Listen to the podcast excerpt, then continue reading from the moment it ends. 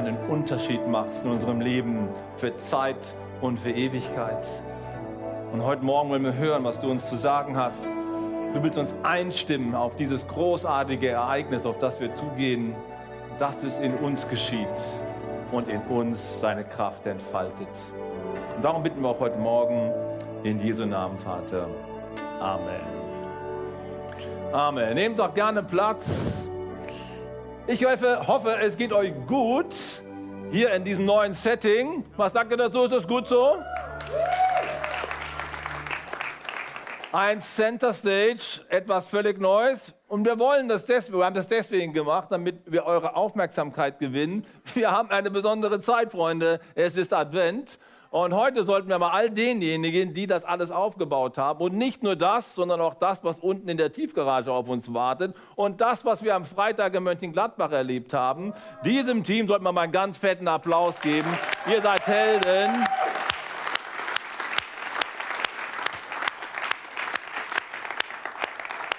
Das waren super anstrengende Tage für einige von uns, Jan und sein Team und äh, André und wie sie alle heißen. Ihr habt echt megamäßig euch reingehängt. Vielen, vielen Dank.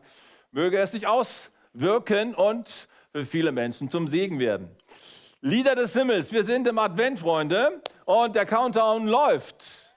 Der Countdown zum heiligen Abend. Nun, bei uns in der Kirche läuft der Countdown noch analog, bei uns gar nicht.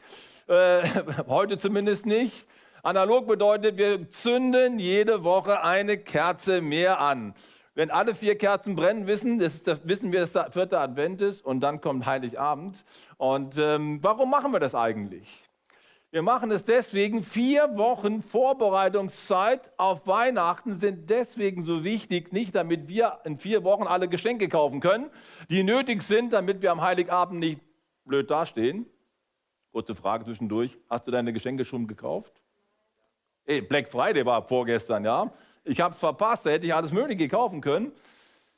Ja, ich gehöre mehr zu der Fraktion von Last-Minute-Einkauf, auch zu Weihnachten. So am 23. fällt mir ein, oh Mann, ich brauche noch ein paar Geschenke und dann hechte ich normalerweise irgendwo noch durch C und A und durch Hattie und wie sie alle heißen und schaue, dass ich noch was kriege. Ja, viele Jahre habe ich sogar meinen Weihnachtsbaum am 24. immer gekauft. Sparfuchs, ne? Weil am 24. ist ultimativ Schluss für die Weihnachtskäufer, Verkäufer, Weihnachtsbaumverkäufer. Also muss der Preis doch billig werden, oder? Das war auch mal früher, so hat geklappt, inzwischen klappt es nicht mehr. Rohstoffmangel, also kauft eure Weihnachtsbäume rechtzeitig. Vorbereitung auf Heiligabend. Das ist Advent. Warum ist das so wichtig? Ich habe es eben im Gebet schon zum Ausdruck gebracht.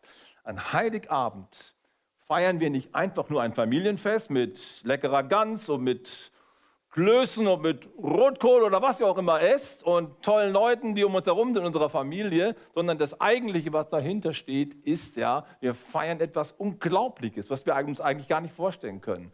Dass Gott Mensch wird. Dass Gott auf unsere Erde kommt. Und hier beginnt die Heilsgeschichte, die an Karfreitag und an Ostern einen Abschluss findet. Hier am heiligen Abend passiert etwas was für unser Leben von unglaublicher Bedeutung sein kann, wenn wir es erfassen können. Deswegen brauchen wir vier Wochen Vorbereitungszeit. Nutz die Zeit, um dich innerlich vorzubereiten, dass du es greifen kannst, was Gott für dich vorbereitet hat. Und weil wir das tun wollen, vorbereiten, haben wir uns vorgenommen, in den nächsten vier Wochen vier Lieder der Bibel miteinander uns anzuschauen. Vier Lieder der Bibel, das sind Antworten, die Menschen gegeben haben auf die Ankündigung hin, dass der Messias kommt, dass Gott Mensch wird. Menschen haben auf Grundlage dieser Botschaft, drei von diesen Personen, die gesungen haben oder die diese Lieder gedichtet haben, haben einen Engel gesehen und einer ist vom Heiligen Geist erfüllt gewesen. Und das sind Antworten des Menschen oder von Menschen, die voll des Geistes waren und prophetisch Dinge ausgedrückt haben, die für dein Leben und für mein Leben von Bedeutung sind. Ich weiß nicht, ob ihr die vier Weihnachtslieder kennt aus der Bibel. Wir versuchen sie mal aufzuzählen. Heute fange ich an mit dem Benediktus. Benediktus, das ist das, der Lobgesang von Zacharias. Wir finden es ganz am Anfang des Lukas-Evangeliums. Das ist der erste, der anfängt, im Heiligen Geist Gott zu preisen und Dinge auszusprechen, die für uns heute noch von Bedeutung sind. Er begegnet einem Engel im Tempel. Dann feiern wir in einigen Wochen, das haben wir verschoben, das Nunc Dimittis, das ist das, der Lobgesang von Simeon, dem alten Propheten, der durch den Geist getrieben in den Tempel kam, gerade zum richtigen Augenblick, als Jesus dort Gott dargebracht wurde. Nächste Woche wird meine Frau das Magnifikat auslegen. Das ist der Lobgesang von Maria, der Mutter von Jesus, als sie den Engel getroffen hat und erfährt, was Gott mit ihr vorhat. Da kann sie nicht mehr. Und es fährt aus ihr raus, ein Lobgesang Gottes, ein großartiges Lied. Und am 19., da dürft euch jetzt schon darauf freuen, am 19.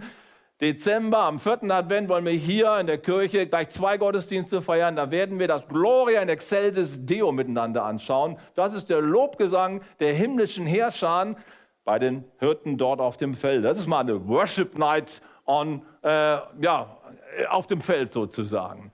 Das sind die vier Lieder und die wollen wir miteinander uns anschauen und versuchen, die Botschaft dieser Lieder zu ergreifen. Seid ihr bereit? Dann fangen wir heute mit dem ersten Lied an. Das ist das Lied von Zacharias, das Benediktus. Und es gibt zwei Inhalte oder zwei Aussagen, die ich mit euch gemeinsam anschauen möchte, die der Zacharias dort zum Ausdruck bringt. Wir lesen mal aus Lukas Kapitel 1, Kapitel 1, Vers 4 bis 7. Ich lese nachher noch ein paar andere Abschnitte dieser Geschichte, aber wir fangen mal hiermit an.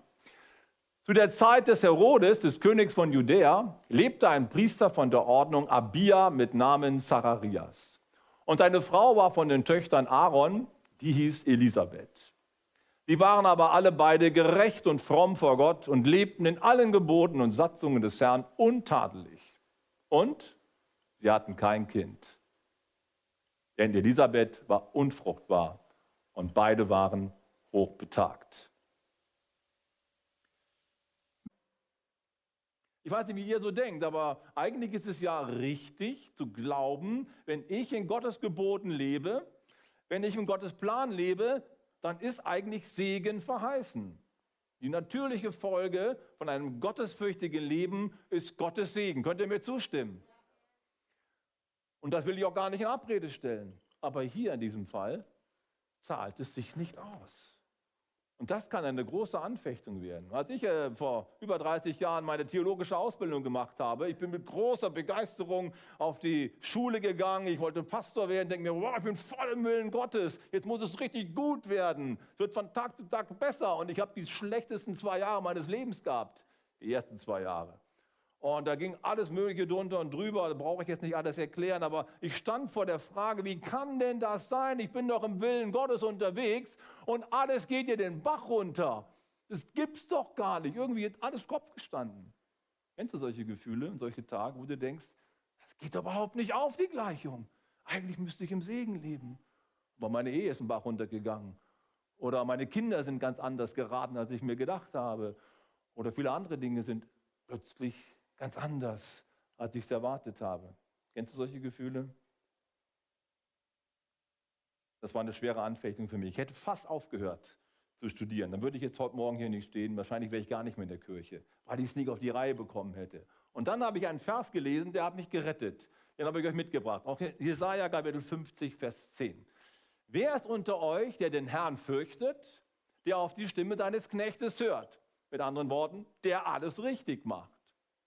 Wer im Finstern wandelt und wem kein Licht scheint, hä? Der hoffe auf den Namen des Herrn und verlasse sich auf seinen Gott.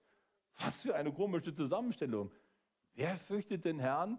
Auf die Stimme des Herrn hört er auch und trotzdem wandelt er in der Finsternis, hat kein Licht. Das geht doch gar nicht zusammen. Das ist die Geschichte von Zacharias und Elisabeth. Treu, Gott nachgefolgt, aber es scheint so, als zahlt es sich nicht aus. Das kann eine Riesenanfechtung werden. Und jetzt sind wir bei Weihnachten. Weihnachten ist der Tag und der Augenblick, wo zerplatzte Träume sich erfüllen. Das ist mein erster Punkt. Benediktus heißt, zerplatzte Träume erfüllen sich. Das, was wir schon abgeschrieben haben, wo wir nicht mehr mit gerechnet haben, es kommt. Und wir lesen mal weiter, diese Geschichte ist ja noch nicht zu Ende, was als nächstes passiert. Zacharias ist ein Priester, er geht in den Tempel hinein und hat dort eine Begegnung mit einem Engel, so aus dem Nichts heraus. Und der Engel spricht zu ihm, fürchte dich nicht, Zacharias, denn dein Gebet ist erhört und deine Frau Elisabeth wird dir einen Sohn gebären, dem sollst du den Namen Johannes geben. Und du wirst Freude und Wonne haben und viele werden sich über seine Geburt freuen. Erfüllt mit dem Geist und der Kraft des Propheten Elia wird er das Kommen Gottes vorbereiten. Wow, wie gut ist das denn?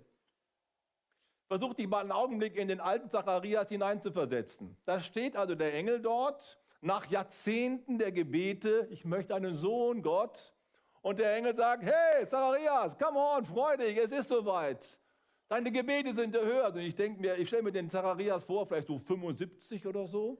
So ein ganz alter Mann, denkt sich, wenn du wüsstest, ich bete seit 10 oder 20 Jahren nicht mehr dafür. Das, der Zug ist abgefahren, meine Frau ist Rentnerin, da geht nichts mehr. Was erzählst du für Zeugs? Meine Gebete sind erhört, ich bete schon gar nicht mehr dafür. So stelle ich mir den Zacharias vor. Aber der Engel sagt, nein, deine Gebete sind erhört und du bekommst einen Sohn. Ja, normalerweise würden wir jetzt erwarten, dass Zacharias sagt, na super, endlich, es ist soweit, ich freue mich, danke für die gute Nachricht. Ich muss mal schnell nach Hause gehen, Elisabeth Bescheid sagen. Das wäre die normale Folge, oder? Aber wisst ihr, manchmal haben wir so lange auf unseren Traum gewartet und er hat sich nicht erfüllt, dass wir das gar nicht mehr glauben können. Und manchmal ist so ein Reflex in uns, erzähl mir bitte nicht so ein Zeugs, so viele Menschen haben schon für mich gebetet und alle möglichen Sachen über mich prophezeit. Lass es lieber. Ich will es nicht mehr hören. Kennst du sowas? Vielleicht lernst du es noch kennen im Laufe des Lebens. Zacharias reagiert nicht so gut, wie wir uns das vorstellen, sondern er fängt an zu zweifeln. Ja, wie soll das denn gehen und so. Das ist aber nicht meine Geschichte heute. Das lassen wir heute mal weg. Er bekommt eine großartige Zusage und mit einem Schlag verändert sich alles. Seine Lebensmelodie wird aus Moll in Dur transferiert. Aus einem Trauerlied wird ein Freudenlied. Das ist Weihnachten. Wenn zerplatzte Träume doch noch erfüllt werden. Kannst du den Gedanken fassen?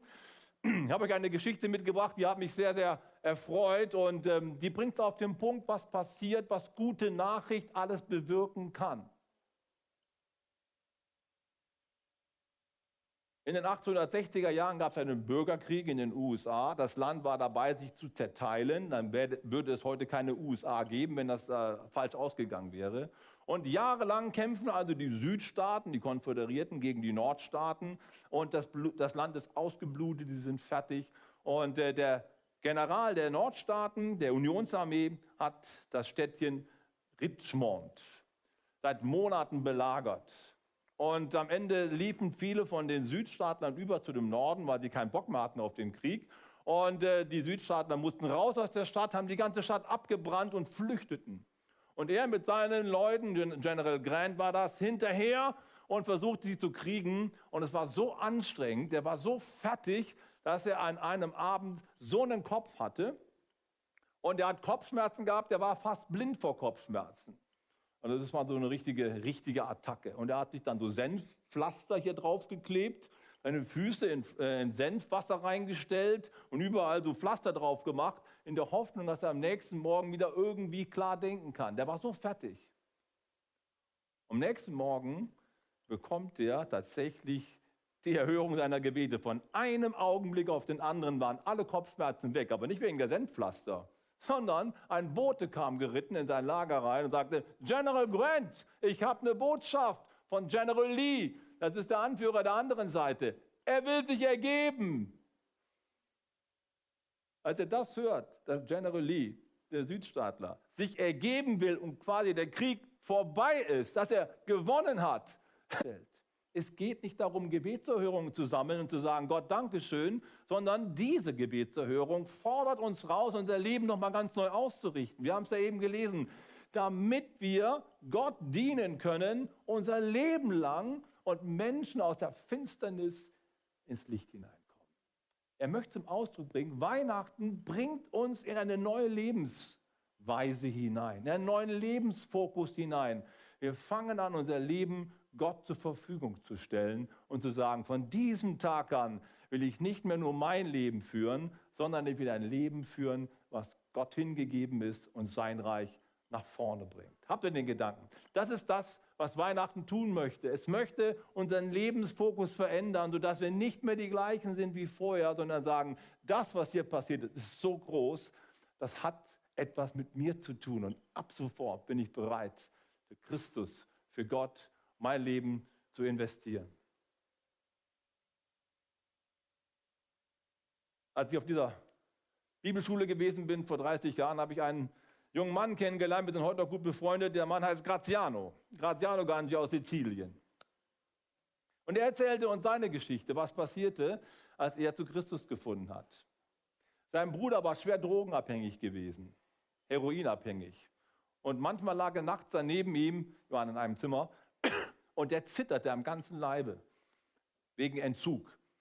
Der Schweiß ist ihm runtergelaufen, er war total fertig. Und eines Tages hat ihn irgendjemand eingeladen, komm doch mal mit in den Gottesdienst. So wie hier bei uns. Eingeladen, komm doch mal mit in den Gottesdienst. So wie hier bei uns. Lieder des Himmels. Irgendwas war da. Er setzt sich in den Gottesdienst irgendwo da hinten. Er hört die Predigt. Er hört die Lieder des Himmels. Und irgendetwas passiert mit ihm. Irgendwie keimte eine Hoffnung auf in ihm. Es kann doch noch mal anders werden. Ich kann meine Sucht überwinden. Gott ist mächtiger. Am Ende des Gottesdienstes gibt es einen Aufruf. Er meldet sich und sagt, ich will mit Jesus anfangen. Und er macht es auch. Er betet ein Gebet, er lässt sich noch kurz beraten nach dem Gottesdienst, dann geht er nach Hause und erzählt, stell dich mal vor, was passiert ist. Ich war im Gottesdienst. La, la, la, la, la, hat erzählt, was gewesen ist und alle denken sich, naja, der ist mal wieder irgendwie auf einer Drogenwelle oder was. Ne? Hat aber wieder neuen, neuen, neue Erfahrung gemacht, der spinnt mal wieder. Dann liegt er nachts im Bett, neben dem Graziano und schläft ruhig wie ein Baby. Naja, manchmal schlafen die Babys nicht so ruhig. Also, er schläft ruhig, wie jemand, der die ganze Nacht durchschläft. Und Graziano guckt rüber. Hä? Er schnarcht sogar? Kein Schweiß, kein Zittern. Was ist mit meinem Bruder los? Am nächsten Morgen fragt er nochmal, was hast du gestern Abend gemacht? Wo warst du? Im Gottesdienst? Ja. Guck mal, guck mal, ich schwitze nicht mehr. Ich habe so eine Freude in meinem Herzen. Gott lebt tatsächlich. Graziano, glaub mir. Graziano, das kann nicht sein. Können wir da heute Abend nochmal hingehen? Ja, komm mit.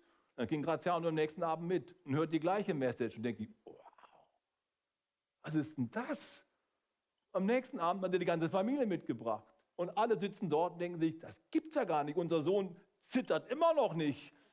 Er hat immer noch keine Schweißausbrüche. Das hält schon seit drei Tagen. Hier ist Kraft Gottes. Und die ganze Familie kommt zum Glauben an Jesus Christus. Und was passiert? Graziano, der Bruder, der mit all dem nichts zu tun hatte, der hat vorher Folklore-Musik gemacht und Tan Tänze aufgeführt. Mit seiner Folklore-Gruppe. Ich musste da auch mal mit tanzen, von daher also. Und er entscheidet sich, wenn ich das erlebt habe, kann ich nicht mehr der gleiche bleiben. Was hier passiert ist in meiner eigenen Familie, das fordert mich dermaßen raus. Hier ist mein Bruder aus der Dunkelheit rausgekommen, ins Licht reingekommen, er ist frei geworden von Drogen, von Heroin. Was Schlimmeres gibt es nicht. Wenn das wirklich ist, dann kann mein, mein Leben nicht das gleiche bleiben. Hier ist mein Leben, Gott. Ich will diese Botschaft verkündigen. Und das macht er bis heute mit großem Erfolg. Hast du den Gedanken?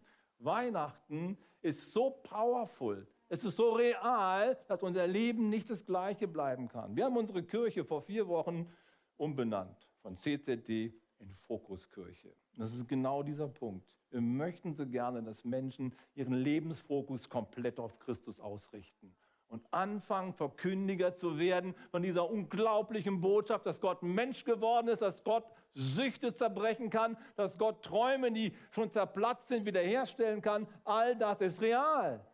Und das gilt es zu verkündigen. Und ich freue mich so, dass du heute Morgen hier bist. Wir erzählen hier keine Märchen. Wir erzählen keine Stories. Das passiert millionenfach jeden Tag auf dieser Welt. Das Evangelium hat Kraft. Das Evangelium ist real. Jesus Christus lebt und er möchte heute handeln, genau wie damals bei Zacharias und genauso wie beim Graziano und bei vielen anderen von uns. Ich möchte die Band schon mal nach vorne bitten. Ich möchte euch einladen gleich in ein Gebet. Und dieses Gebet soll eine Antwort sein auf das, was Christus getan hat und permanent tut und in deinem Leben tun will. Weihnachten bedeutet, zerplatzte Träume werden wiederhergestellt. Da, wo du frustriert bist, wo dich jahrelang nichts getan hat, Weihnachten möchte zurufen, es ist möglich. Auch wenn schon Jahre oder Jahrzehnte vergangen sind, Gott hat dein Gebet nicht vergessen. Und das Zweite ist, Gott möchte dich zu einem Menschen machen, der Licht verbreitet. Zu einem Menschen, der die Liebe Gottes weitergibt, der selber zugreift und dann weitergibt. Ich möchte dich einladen, mit mir aufzustehen, mit uns aufzustehen. Wir jetzt nochmal gemeinsam ein, in ein Lied reingehen und ich komme nochmal nach vorne. Ich möchte dir die Chance geben, deine Entscheidung festzumachen heute. Auf das dein Leben von einem Lied des Himmels erfüllt wird. Prophetisch, kraftvoll, nicht aus eigener Kraft, sondern durch Gottes Geist in dich hineingelegt. Lass uns Gott anbeten.